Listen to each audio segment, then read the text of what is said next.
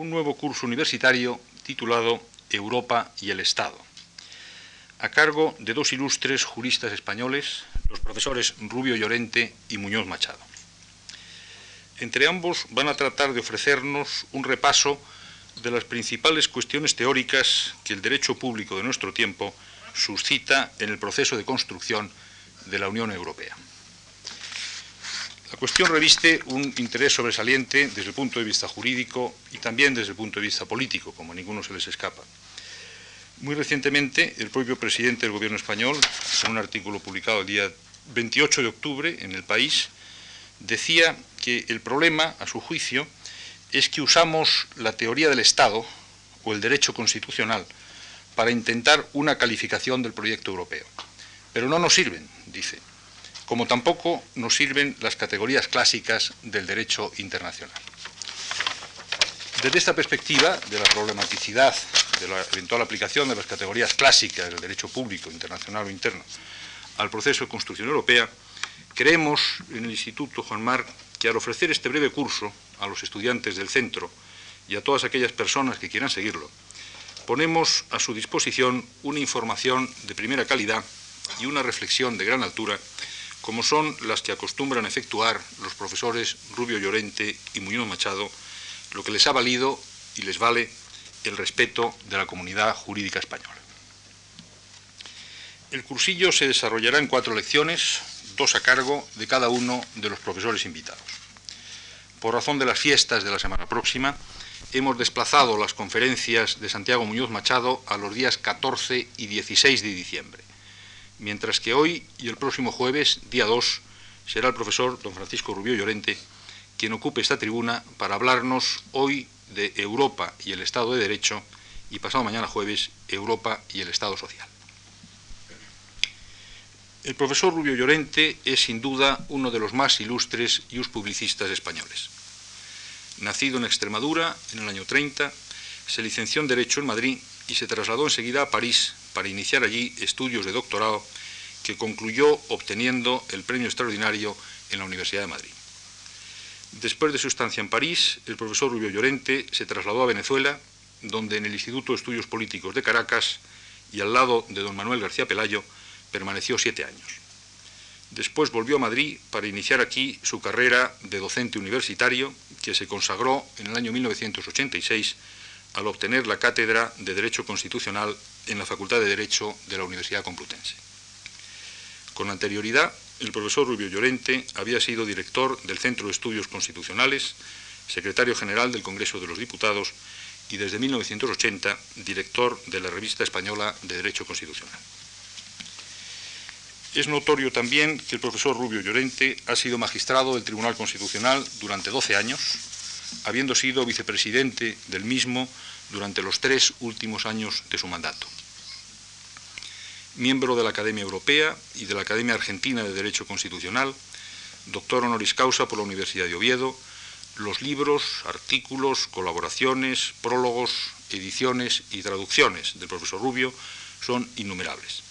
estamos ciertamente ante una de las referencias obligadas del pensamiento jurídico español de nuestros días. Para nosotros, la colaboración del profesor Rubio, Llorente como profesor de nuestro Centro de Estudios Avanzados en Ciencias Sociales y como miembro de su Consejo Científico ha sido siempre una prueba de confianza que nos hace esmerarnos en nuestro trabajo. Hoy, al darle la palabra para explicar estas lecciones, como director del Instituto Juan Marc, quiero agradecerle públicamente su colaboración y estímulo intelectual, siempre fecundo y exigente. El profesor Rubio tiene la palabra. Muchas gracias, ante todo, al director del Instituto, Juan March,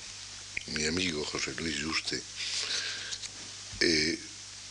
por la ocasión que me depara de dirigirme hoy a ustedes y por tantas cosas que estaría fuera de lugar enumerar aquí. Por cierto, si se me permite, junto con estas palabras de agradecimiento, una rectificación. Eh,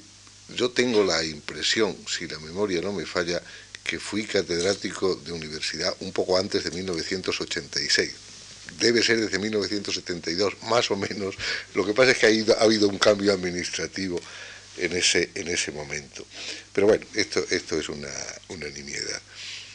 Decía que mi, mi, agradecimiento por el Instituto Juan March y por el centro eh, se funda en muchas, en muchas causas, es muy profundo y me ha llevado a cometer un error. Eh, convencido como estoy de lo bien fundado del refrán castellano de que obras son amores y no buenas razones, intenté mostrar mi agradecimiento eh, preparando una gran conferencia, puesto que era hoy la primera vez que yo ocupaba esta tribuna prestigiosa. Y el empeño de preparar una gran conferencia casi siempre conduce al error,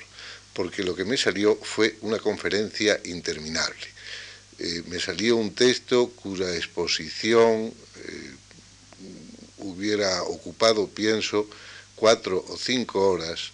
y como no carezco de sentimientos humanos ni de un cierto instinto de la conservación, eh, pensé, como era claro, que no podía infligirles a ustedes lo que la Constitución llama un trato humano, inhumano o degradante,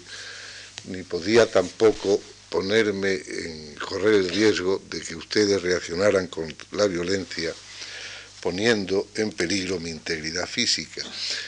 he intentado podar ese texto con un resultado más bien mediocre. Tengo la impresión de que el texto resultante no es mucho más corto que el anterior, pero en cambio es mucho más deslavazado. Por eso, de antemano, le pido a ustedes excusas. Otra advertencia quiero hacer es la de que soy muy sinceramente europeísta prefiero no utilizar los términos de euroescéptico, europesimista o eurooptimista, que no sé muy bien lo que significan porque son radicalmente eh, equívocos. Sí soy eh, sinceramente europeísta. Creo sinceramente que es bueno para España, para Europa y para el mundo la consecución del objetivo que le da su razón de ser al movimiento de unidad europea, a la comunidad europea y a la Unión Europea. ¿Cuál es este objetivo? Naturalmente entiendo que el objetivo de la eh, Unión Europea, de la Comunidad Europea, como su núcleo principal, no es el que se expresa en el artículo primero del tratado, exactamente el apartado segundo del artículo primero del tratado, en donde se dice que es misión de la comunidad incrementar el nivel de vida de sus pueblos, favorecer las relaciones económicas, es decir, se señala como objetivo de la comunidad exclusivamente una finalidad económica. Es bien sabido que este objetivo inmediato, visible y explícito no es el objetivo mediato, profundo y último de la comunidad, que la economía es utilizada en el pensamiento de Jean Monnet exclusivamente como un instrumento para alcanzar el objetivo real de la comunidad, que es, se dice a veces, eh, poner, eh, eliminar la, guerra, eliminar los riesgos de guerra, hacer imposible que se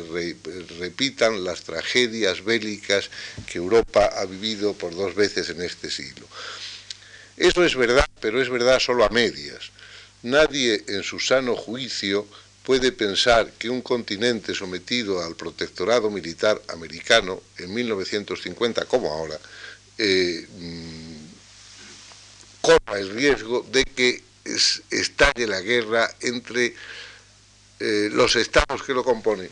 No que no haya guerras marginales, dolorosas, pero eh, circunscritas como las que ahora asolan la antigua Yugoslavia, sino guerras entre los grandes estados europeos. La posibilidad de una guerra eh, entre Francia y Alemania, mientras eh, en Francia y Alemania había un buen número de divisiones americanas, era, me parece, absolutamente irreal. Creo que, lo sigue, que sigue siendo irreal ahora, porque creo que en contra de lo que se dice, no vivimos en un mundo post-jovesiano, sino en un mundo en el que la fuerza militar como última ratio está concentrada en unas solas manos, que es bien otra cosa. Eh, pero tiene sentido hablar de la eh, persecución de la paz como finalidad perseguida por la eh, Unión Europea, por la Comunidad Europea, en el sentido de que lo que intenta la Unión, lo que intenta la comunidad es remover las causas que eh, en la edad contemporánea, digamos, han llevado reiteradamente a la guerra. Es decir, superar el nacionalismo. Pero superar el nacionalismo no significa solo superar las formas aberrantes del nacionalismo, superar, esas concepciones políticas en las que la nación se convierte en una especie de moloch al cual han de ser sacrificados eh, todos eh, sus eh, propios miembros. No significa tampoco superar las formas digamos, económicas del, nacionalismo. Superar el nacionalismo no es superar el, mercantilismo o superar el proteccionismo, eh, aunque también eh, esto eh, lo implique. Superar el nacionalismo es superar, en último término, el Estado nacional como forma de organización jurídico-política típica de la humanidad contemporánea es decir, organizar la vida de la humanidad sobre un principio jurídico-político que no sea precisamente el del Estado Nacional. Y este empeño no es nada simple ni nada fácil. El, Estado-Nación ha sido eh, seguramente origen de muchos males, pero también causa de muchos bienes el Estado-nación eh, es la superación de otras formas de organización eh, jurídico-política más aldeanas, más restrictivas de la libertad de los hombres y en general eh, menos concordes con los que estimamos valores superiores.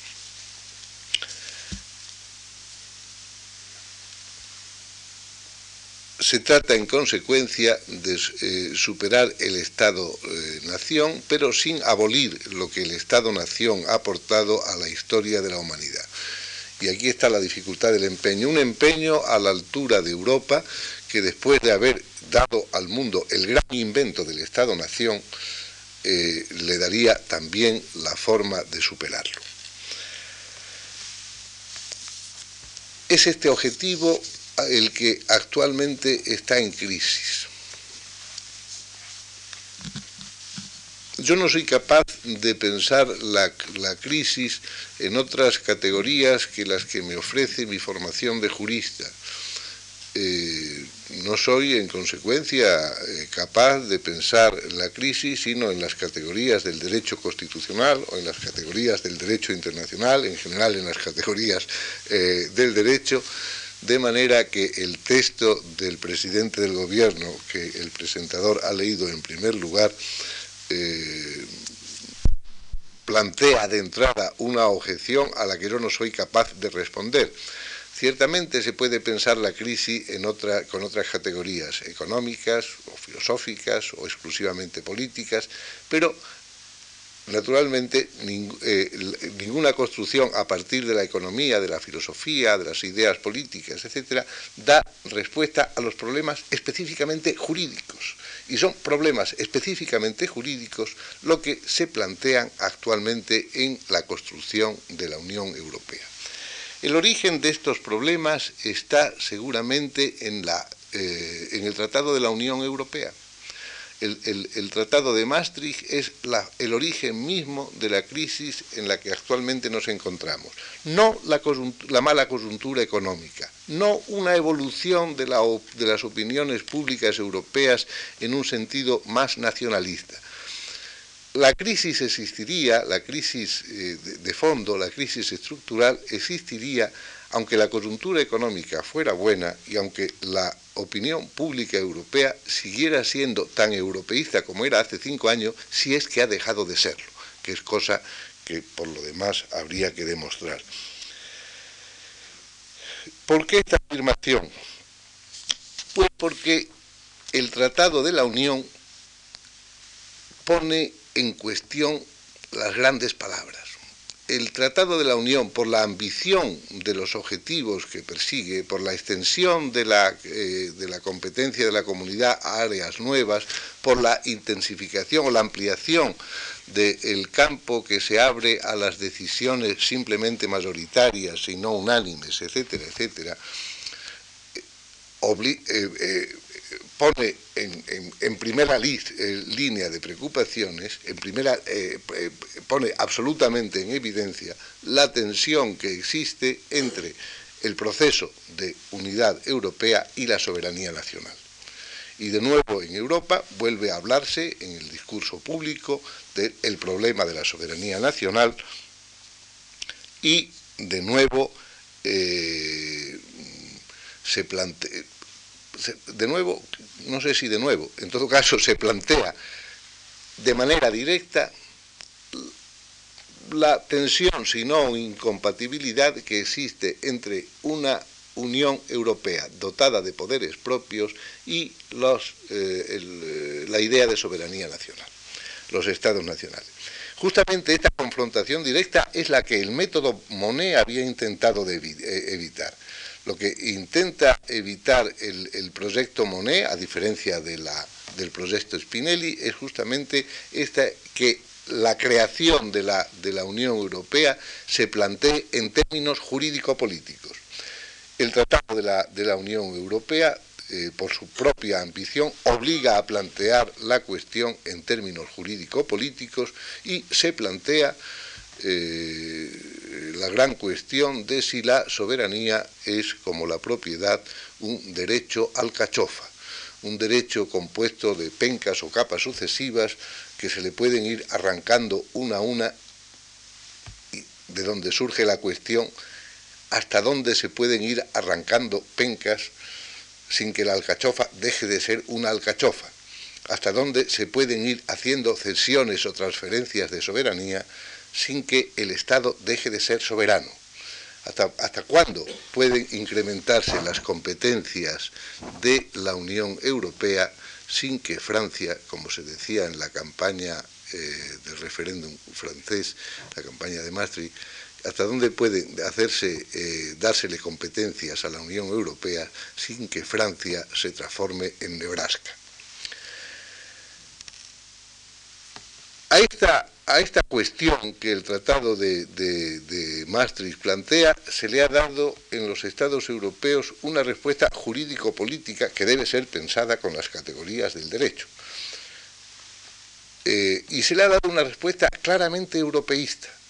Se han reformado las constituciones de Alemania, de Francia, de España, de Portugal, eh, creo que de Grecia, de Irlanda, justamente para hacer posible la ratificación del tratado. Y los tribunales constitucionales, al menos de Alemania, de Francia y de España, se han planteado la cuestión de si es compatible el tratado con eh, las constituciones respectivas y han dado a estas cuestiones una respuesta afirmativa. Pero naturalmente, al darle una respuesta afirmativa, han tenido que plantearse la cuestión de la relación entre eh, Unión Europea y el propio Estado desde el punto de vista de su propia Constitución. Y este es, esta es la causa del problema que se le ha dado a, la, a la Unión Europea, al problema jurídico-político de la Unión Europea, una respuesta desde el punto de vista del Estado Nacional, de los derechos, del derecho constitucional de cada uno de los Estados. Lo que yo intento hacer en esta conferencia es simplemente exponer los términos en los que está planteada la crisis, no apuntar las soluciones posibles a la crisis. Es evidente que eh, teóricamente eh, cabe un número determinado de soluciones. La crisis puede solucionarse modificando el, objetivo de la Unión Europea, es decir, reduciendo la Unión Europea a su único objetivo explícito de el mercado único, la unión, la unión económica sin más, que es más o menos la propuesta británica, puede eh, dársele una respuesta federalista, simplemente eh, enarbolando la bandera de la eh, Europa Federal, de la Unión Federal Europea, una respuesta que me parece utópica, o puede eh, simplemente dársele la, respuesta pragmática seguramente provisional, pero seguramente en la práctica la única posible, de seguir conviviendo con el problema, jugando el juego con las nuevas reglas que resultan de las eh, modificaciones constitucionales impuestas por el Tratado de Maastricht. Como les decía, yo no intento eh, eh, darles estas soluciones, sino exclusivamente exponer los términos en los que el problema se plantea, y esto desde la perspectiva de las dos notas o determinaciones más características del Estado europeo contemporáneo, que es la de ser un Estado de derecho y la de ser un Estado social. De aquí que eh, haya eh, dividido mi exposición eh, en, estas, en estas dos perspectivas. No son las únicas perspectivas posibles, por supuesto, y quizás tampoco las más adecuadas para un tratamiento en profundidad y en detalle del problema, pero me pareció que sí eran adecuadas para su exposición en, eh, esta cátedra. Y con eso pasamos al primero de los temas, que es el de la eh, eh, Europa y el Estado de Derecho. En primer lugar, algunas palabras sobre la noción de Estado de Derecho. La, noción de Estado de Derecho, se suele decir, eh, nace en la obra de Kant, especialmente en la metafísica de las costumbres, eh, una obra en donde, por supuesto, la, expresión Estado de Derecho no aparece en ningún momento, pero sí la idea de que el Estado adecuado a la razón es el Estado en el que el poder actúa siempre sometido al derecho. Esta idea es relaborada después por la eh, gran teoría jurídica alemana, eh, que es la que acuña la expresión, primero la teoría, la teoría liberal, von Moll, etc., y después por la gran escuela positivista alemana, de donde la noción de Estado de Derecho pasa a los demás pueblos del continente. En consonancia con su origen, es una noción eh, claramente conservadora e incluso reaccionaria, porque la, noción de Estado de Derecho es simplemente la versión conservadora de la noción de Estado constitucional. Lo que se quiere decir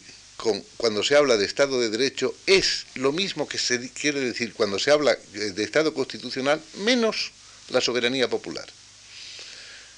Eh, si piensan ustedes en la definición de Estado constitucional que se deriva del célebre artículo 16 de la Declaración de 1789, la Declaración de Derechos del Hombre y del Ciudadano, eh, un Estado en donde el poder no esté dividido, ni la, mm, perdón, la separación de, poderes no esté garantizada, ni los derechos estén eh, establecidos, la, cita es inexacta, pero más o menos, carece de constitución. el, Estado constitucional, de acuerdo con la Declaración del 89, es un Estado en el que el principio de la soberanía reside esencialmente en la nación, artículo tercero, y en donde el poder está dividido y los derechos garantizados. La noción del Estado de Derecho prescinde de la primera parte, del origen popular del poder, y se queda solo con la división del poder y la garantía de los derechos. ¿Por qué? Porque esto hace posible aplicar la noción de Estado, Estado de Derecho a la monarquía constitucional eh, germánica del siglo XIX, eh, asentada en el principio monárquico. Esta, esta función eh, conservadora, digamos, de la noción de Estado de Derecho está espléndidamente estudiada en un libro de hace algunos años de Peter von Herzen, al que puedo remitir a quien se interese por el tema. Por eso eh, yo eh, prefiero eh, en general utilizar más que la noción germánica de Estado de Derecho, la noción anglosajona de constitutional government, la, que es más fiel a los orígenes. En la doctrina anglosajona, cuando se habla de constitutional government, se, quiere se, se incluye dentro de esta noción la noción de la rule of law, es decir, la sujeción de toda la actuación del poder al derecho, pero también la noción de representative government, de un gobierno que es responsable ante los gobernados. En todo caso, esta, digresión sobre el carácter conservador de la noción de Estado de Derecho eh, no tiene hoy día mucho sentido porque me parece que en las concepciones actuales nadie imagina un Estado de Derecho en el cual el poder no tenga eh, una legitimación democrática y en, el cual los titulares de los órganos del poder no sean responsables ante los electores. En la práctica, Estado de Derecho significa hoy lo mismo que constitucional gobierno, pero es bueno no olvidar su origen eh, porque eso ha dado lugar a muchos desarrollos teóricos perturbadores. La estructura típica del Estado de Derecho es, en consecuencia, la de un Estado en el cual el poder se ejerce en nombre de los gobernados, en nombre de los ciudadanos, por órganos que tienen competencias tasadas y delimitadas, eh, cuya ocupación, eh, eh, ocupados estos órganos por titulares que dependen directa o indirectamente del voto de los ciudadanos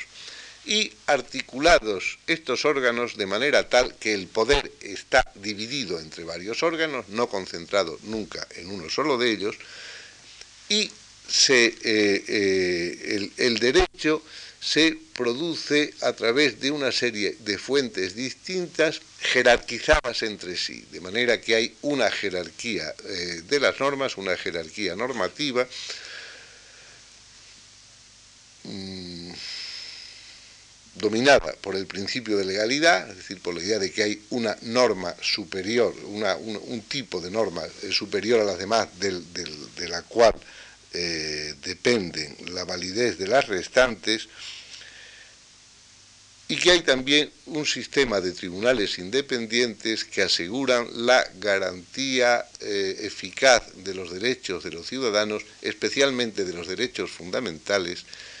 y eventualmente incluso frente al legislador. Creo que eh, apresuradamente dichas, eh, este es el núcleo esencial de la estructura típica del Estado de Derecho. Esta, el, el ordenamiento jurídico del Estado de Derecho constituye a su vez un todo cerrado en el que hay unas reglas de relación muy precisas para determinar las eh, eventuales contradicciones existentes entre distintas normas o distintos grupos normativos y las relaciones existentes entre el ordenamiento propio y los ordenamientos ajenos. Frente a esto, ¿cuál es la estructura de la comunidad europea? La estructura jurídico-política de la comunidad europea es eh, una, una estructura que no responde en absoluto a este esquema propio del Estado de Derecho en la comunidad europea no hay propiamente hablando un poder democráticamente legitimado porque la comunidad europea carece de poder propio. El poder originario, la originariedad de poder es, según la vieja teoría de Jeline, el, el signo distintivo de la soberanía y la comunidad europea carece de poder propio. Ejerce poder de otros, el, poder de la, comunidad europea es el que resulta del ejercicio en común de la soberanía de los Estados miembros. La, comunidad europea no tiene un poder propio, eh, en consecuencia los órganos de la comunidad europea no están legitimados sobre, eh, por la confianza de un inexistente pueblo de Europa eh, y no son responsables ante ese inexistente titular último del poder. Tampoco hay división de poderes. Hay ciertamente órganos diversos, pero el poder todo está realmente concentrado en el Consejo de la, eh, el Consejo de la Comunidad, que tiene el poder legislativo, el ejecutivo, el diplomático, tiene también la representación exterior, y que condiciona eficazmente eh, eh, eh, la actuación de la, comisión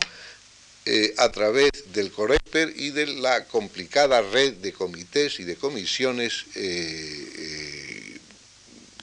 a través de los cuales el, el COREPER, el Comité de Representantes Permanente, actúa.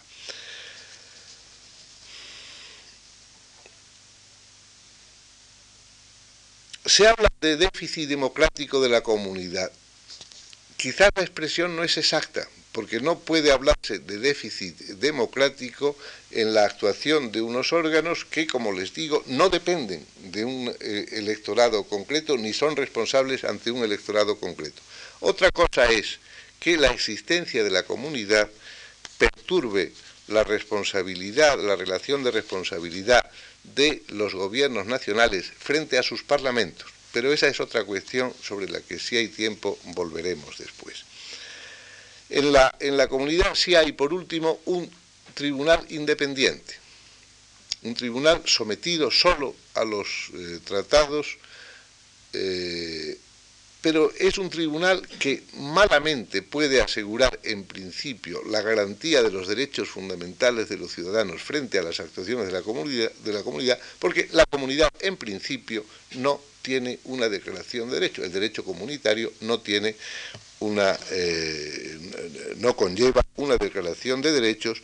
aunque por supuesto mm, si hay una remisión del Tribunal a los Derechos Fundamentales, como después precisaré. Pues bien, el problema de la articulación entre la comunidad europea y eh, los estados nacionales es el problema de la articulación entre un sistema jurídico-político que no responde para nada a los principios del Estado de Derecho con otros sistemas jurídico-políticos, los de los Estados miembros, que responden precisamente al esquema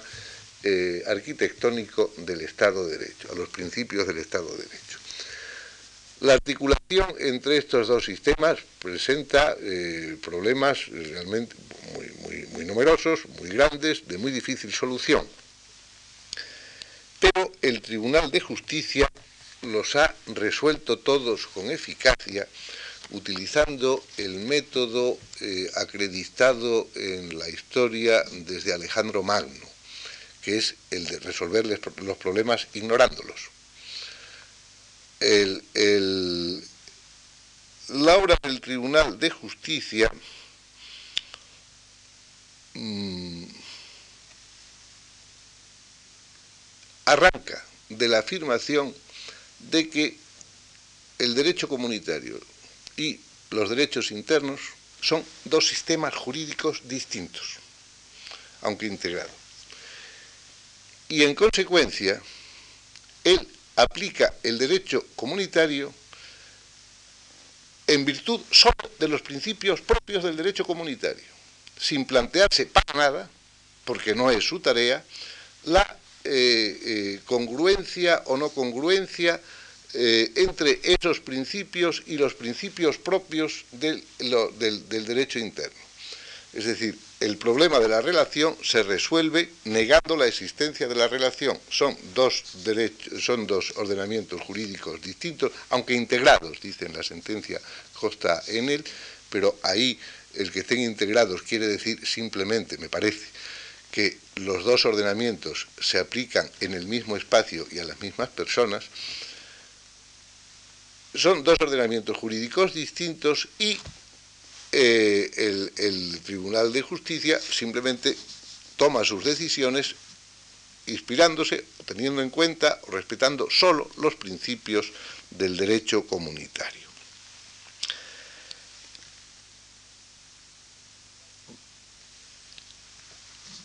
Tribunal de Justicia naturalmente no puede negar que ese derecho comunitario nace de los tratados y que los tratados a su vez reciben su fuerza de obligar del consentimiento de los estados.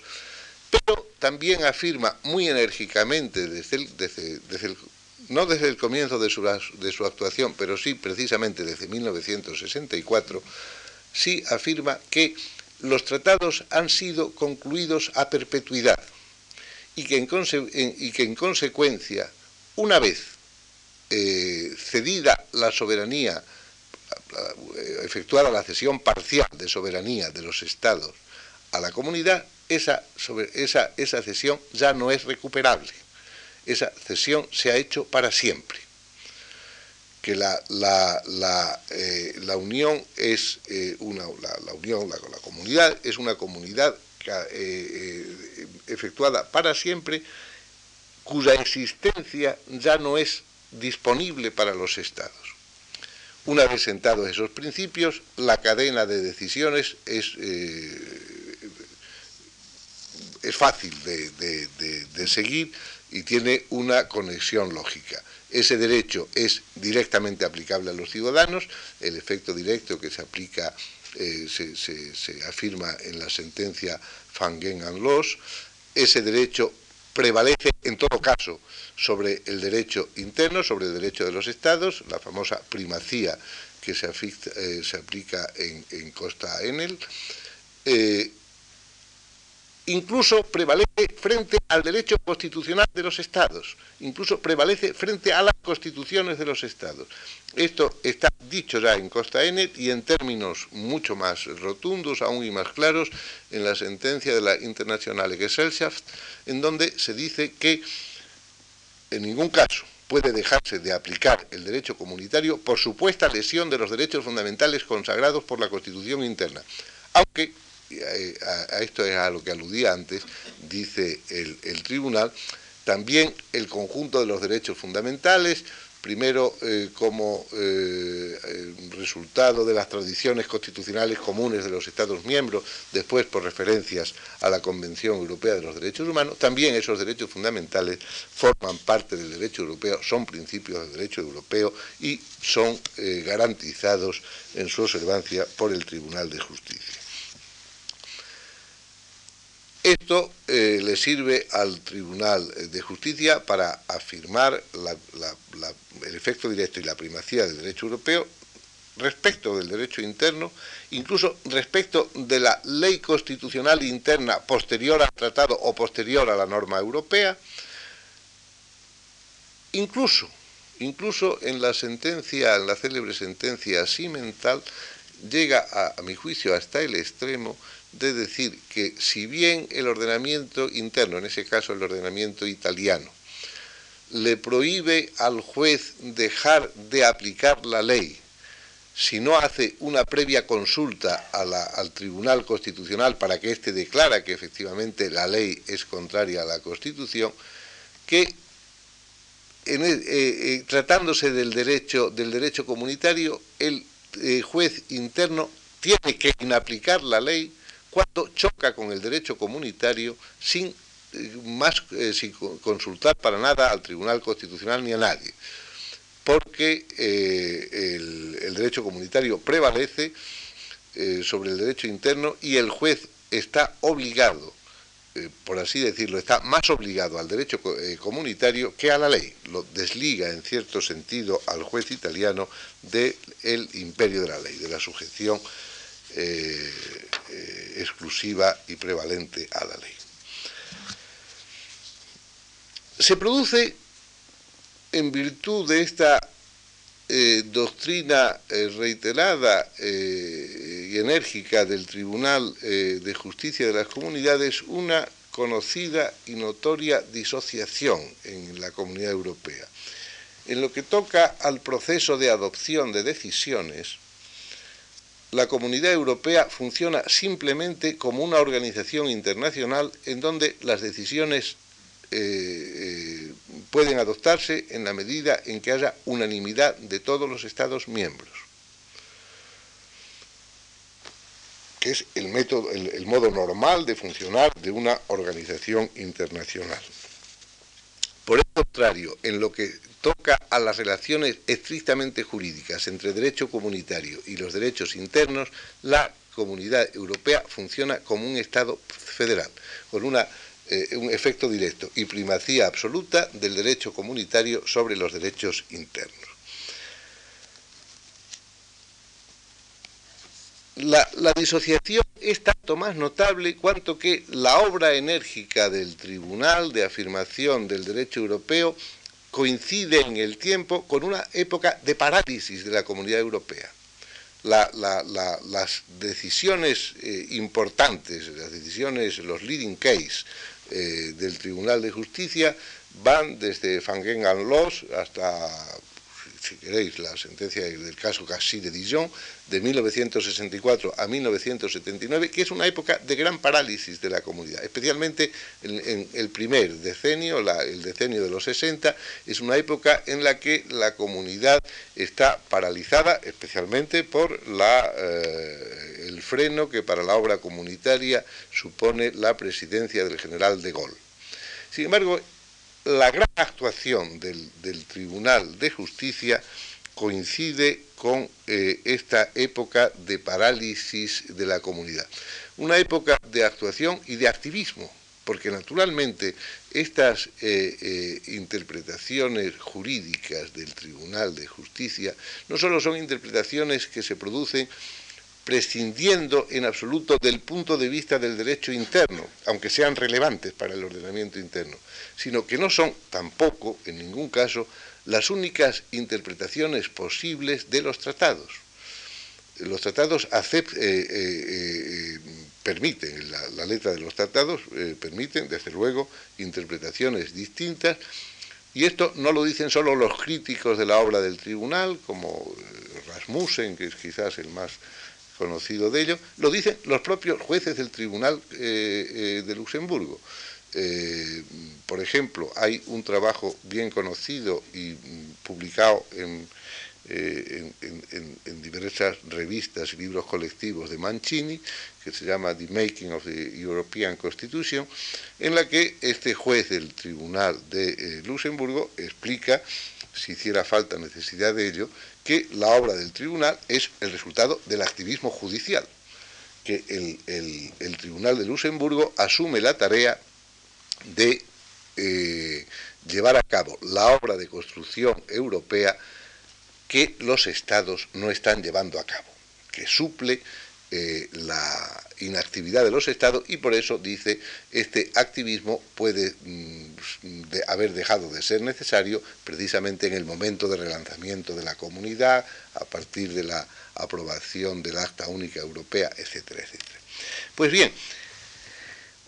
¿Cuál es la explicación de esta, de esta eh, actividad eh, de, la, de, la, Corte, de este liderazgo que el, Tribunal de Justicia tiene en la construcción de Europa.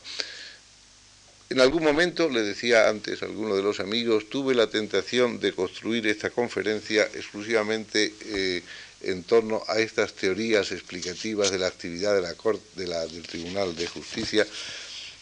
Abandoné la tentación, pero no mm, cedo, o, no, no, abandono la de darles cuenta a ustedes eh, puntualmente de algunas de estas teorías. Hay la teoría jurídica ingenua. El Tribunal de Justicia es eh, un tribunal independiente que está sometido solo a los, eh, a, los tratados, que es el derecho que tiene que aplicar, y en congruencia con esta, con esta sujeción única a los tratados y respetando eh, exclusivamente sus principios, en la más pura independencia, lleva a cabo esta interpretación. Esta eh, explicación de la función del Tribunal de Justicia es la que se da generalmente en los medios jurídicos europeos. Deja eh, varias zonas sin,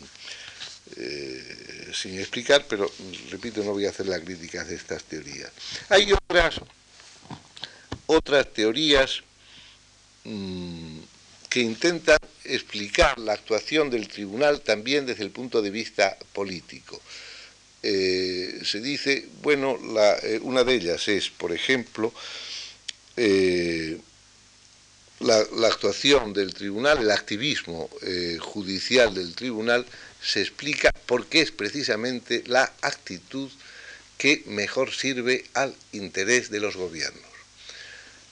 los gobiernos no tienen ningún temor de que las decisiones de la comunidad europea puedan poner en riesgo el interés nacional de todos y cada uno de los Estados miembros, precisamente porque las decisiones se están eh, adoptando siempre, en virtud del compromiso de Luxemburgo, sobre el principio de unanimidad. En cambio, el hecho de que la sede de las decisiones sea la comunidad europea y no el gobierno nacional, el Parlamento Nacional, permite a los gobiernos adoptar decisiones sin someterse a los inconvenientes, a los obstáculos que implica el control del Parlamento Nacional sobre el gobierno. De manera que esta actuación del, Tribunal de Justicia se explicaría políticamente por qué es la actuación conveniente, eh, más, conveniente a los gobiernos de los Estados miembros. Eh, en cierto sentido, cabe decir, eh, la actuación del Tribunal de Justicia se explica porque es lo que permite a los gobiernos aprovechar o utilizar en su favor el célebre déficit democrático de la comunidad. Por último, hay otra explicación más puramente sociológica, neofuncionalista, que ve en la obra del tribunal, aplicando las categorías habituales del eh, neofuncionalismo, del eh, spillover técnico, el spillover político, etc., eh, ve en la obra, de, la obra del tribunal como un resultado de la conjunción de intereses de los diversos sectores que configuran lo que podríamos llamar la comunidad jurídica europea el interés de la propia Corte en afirmar su propia importancia, eso es eh, un interés legítimo eh, de todo tribunal, el interés de los demás tribunales europeos eh, cortejados frecuentemente por la, por la Corte de Justicia de insertarse en un gran sistema europeo, el interés de los abogados, especialmente los abogados de empresa, en eh, utilizar en su favor este nuevo instrumento jurídico, etcétera, La, las, eh, la obra del tribunal como resultado del interés de clase de los juristas. Pero repito que todo esto no es una cuestión que yo pueda tratar aquí. El hecho es que todo este sistema entra en crisis justamente por el Tratado de Maastricht y por la respuesta que la, en los diversos países europeos, pero yo me voy a centrar sobre todo en los dos nucleares, en Alemania y en Francia, se dan a, eh, las cuestiones que el Tratado de Maastricht habla. En los dos países se reforma la, eh, Constitución, en Alemania en diciembre del 92, en Francia eh, un poco antes, en junio del mismo año. En Francia la cuestión de la compatibilidad entre Constitución y Tratado de Maastricht se somete al Consejo Constitucional, al órgano que tiene la jurisdicción constitucional en Francia, en febrero del año 92 y el tribunal dicta su primera sentencia en abril del 92 es para acomodar la Constitución a esta sentencia para lo que se hace la reforma del mes de junio, pero todavía después de esta reforma hay un segundo recurso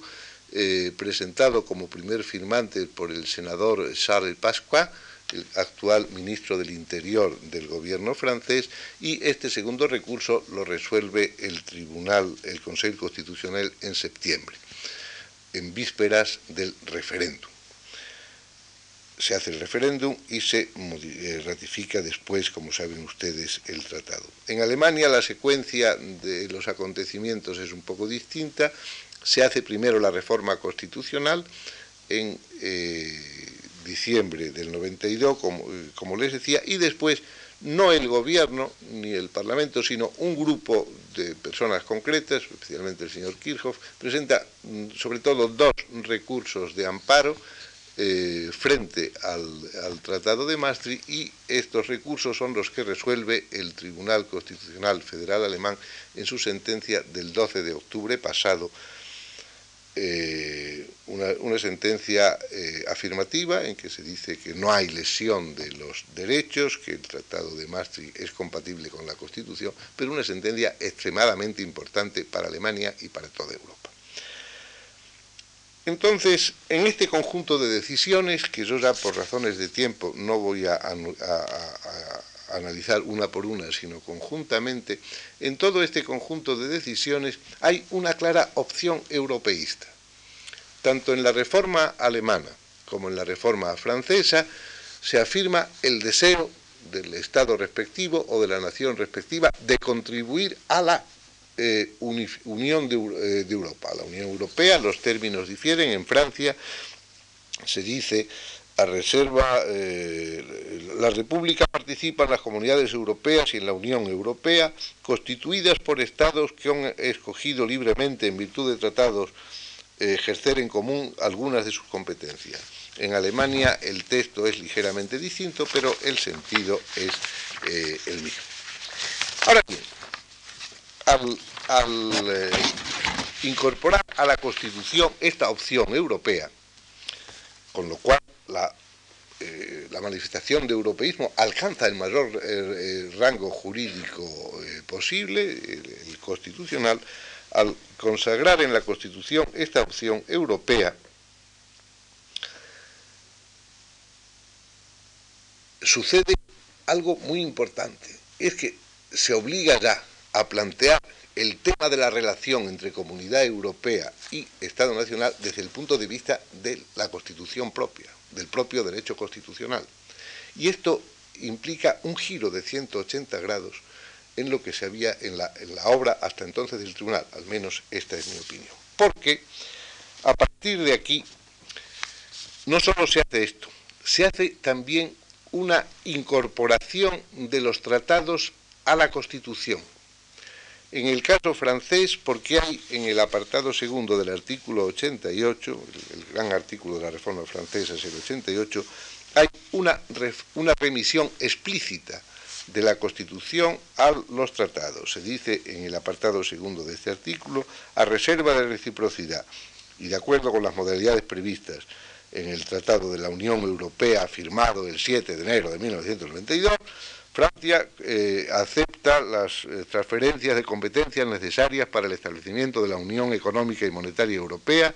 así como para la determinación de las reglas relativas al paso de fronteras exteriores de los Estados miembros de la comunidad. En el, caso alemán, la técnica utilizada es distinta. La, la, reforma alemana se dice que la República Federal Alemana cooperará en el desarrollo de la Unión Europea, que estará obligada por los principios del Estado democrático, del Estado de social, del Estado de derecho, por el principio de federativo y por el principio de subsidiariedad. Sucede en consecuencia que tanto el texto concreto del Tratado de la Unión en estos puntos a los que se refiere la reforma francesa,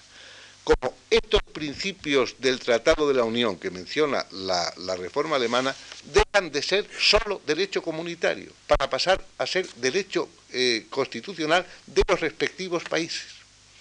Y al ser derecho constitucional de los respectivos países, naturalmente, los tribunales respectivos están obligados a aplicarlos y a operar sobre la existencia de estos principios y a garantizar su observancia.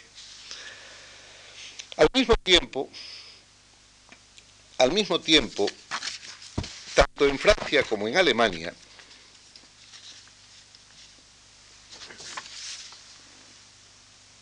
se ha negado de manera taxativa la afirmación de la cual el Tribunal de, eh, Justicia partía de que eh, el Tratado de la Comunidad es un tratado eh, constituido a perpetuidad, del cual los Estados miembros no pueden salirse. En Francia se hizo esto ya en una decisión anterior, en la decisión del Consejo Constitucional francés, me parece que de septiembre del 91, en la cual se resuelve el recurso presentado contra los acuerdos de Schengen, ya el Tribunal Constitucional, el Consejo Constitucional francés dijo que efectivamente los acuerdos de Schengen no eran contrarios a la soberanía nacional francesa porque no impedían que Francia se saliera de ellos cuando quisiera, que los denunciara cuando quisiera. En el, caso alemán, la posibilidad de eh, salirse de los tratados, de salirse de la comunidad, el Austricht-Recht, está afirmado explícitamente por el Tribunal Constitucional Federal, al menos en tres lugares distintos de la sentencia. Y recogido incluso en los, en los eh, resúmenes de la sentencia que se colocan al comienzo. Además, en ambos casos se han establecido límites máximos a las cesiones de soberanía. En Alemania, de manera muy eh, expresa en la sentencia del pasado 12 de octubre, se dice que las cesiones de soberanía no pueden eh, llegar hasta el extremo de privar al Bundestag de eh, una parte sustancial de sus competencias, de manera que el, Bundestag ha de conservar siempre en sus propias manos los poderes suficientes para que el pueblo alemán siga siendo dueño absoluto de sus destinos. Más o menos este es el sentido de las expresiones en el, caso francés de una manera mucho más sinuosa. La sentencia francesa de abril de 1992 no, dice en ningún lugar que no haya, eh, que haya límites infranqueables a las decisiones de soberanía, pero el sentido es inequívoco, porque dice se puede, eh, para eh, conceder el derecho de sufragio a los ciudadanos de la Unión Europea, hay que modificar la Constitución. Y hay que modificar la Constitución diciendo expresamente que pueden tomar parte, pueden ser consejores, eh, electores y elegidos en las elecciones municipales. Pero dice la, la sentencia, naturalmente, esto sería imposible si se tratase de tomar parte en elecciones a órganos que representan la soberanía nacional. Y por eso esa concesión del derecho de sufragio a los ciudadanos de la Unión eh, Europea en las elecciones municipales hace la salvedad de que en ningún caso podrán desempeñar las funciones de alcalde, ni en ningún caso podrán participar en las elecciones de senadores. Desde el punto de vista del análisis jurídico, estas, estas afirmaciones eh, serían fácilmente eh, desmontables si no fueran expresión de esa eh, afirmación mucho más profunda y mucho más importante de que las transferencias de soberanía tienen unas limitaciones eh, absolutamente eh, infranqueables, más allá de las cuales en ningún caso se puede ir. Curiosamente, esta es una afirmación que está también implícita en la declaración del Tribunal Constitucional Español sobre la reforma de la Constitución hay una frase de dos líneas en la que me parece que no se ha reparado mucho en esa declaración, en la que se dice,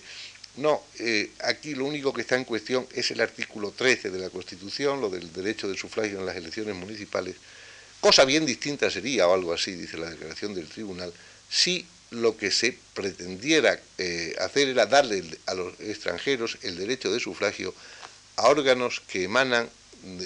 directamente de eh, la elección popular. No, no es esta la expresión. se refiere, no me acuerdo el circunloquio que la declaración expresa, pero se, refiere sin ningún género de duda a las Cortes Generales y a las asambleas parlamentarias de las comunidades autónomas. Y por último, y como consecuencia de todo esto, el Tribunal Alemán en esta, en esta sentencia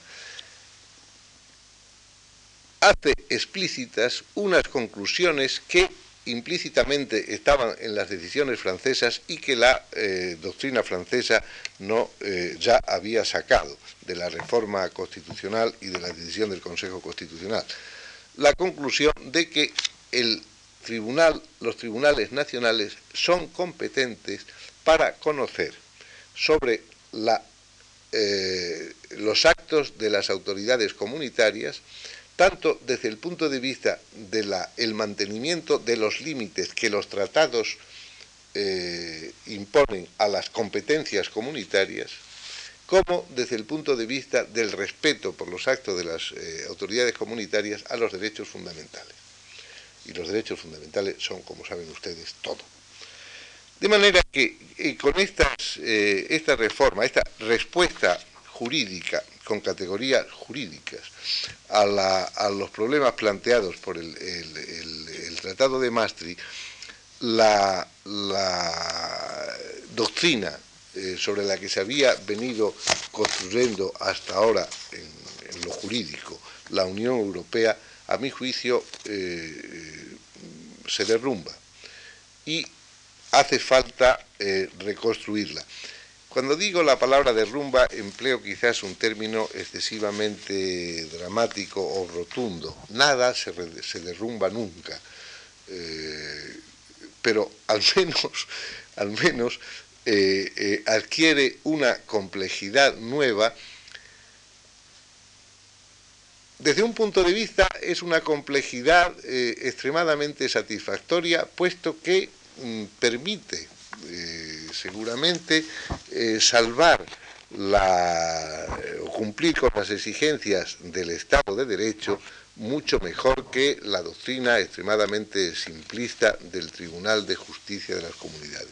Desde otro punto de vista, es sin duda una complejidad gravemente perturbadora porque introduce muchos más actores en el juego. Ahora ya no se depende solo de las eh, interpretaciones que haga el Tribunal de Justicia de la comunidad, ahora se depende en alguna medida de las decisiones de los jueces nacionales, especialmente de los tribunales constitucionales nacionales.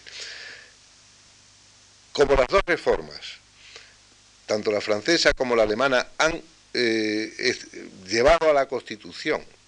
el principio de que todas las decisiones de las comunidades que impliquen medidas de rango legislativo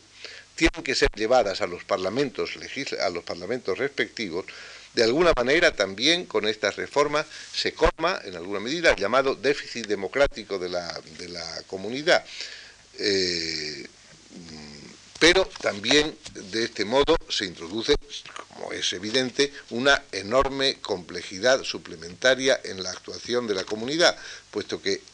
las actuaciones del Consejo eh, Europeo estarán sometidas ahora al control de 12 legislaturas distintas, de donde resulta también una indudable complejidad. Yo eh, no veo otro modo sino el de seguir actuando en la, con arreglo a las nuevas, a las nuevas reglas. Eh, esto va a dificultar, va a retrasar las decisiones, va a hacer mucho más eh, difíciles las, eh, el, encontrar el, el, acuerdo de los estados, incluso aplicando la regla de la mayoría cuando ello sea posible, y el único problema es si eh, el enorme reto que la comunidad europea tiene planteada ahora desde la otra perspectiva del Estado, la del Estado social, eh, puede ser respondido mediante estos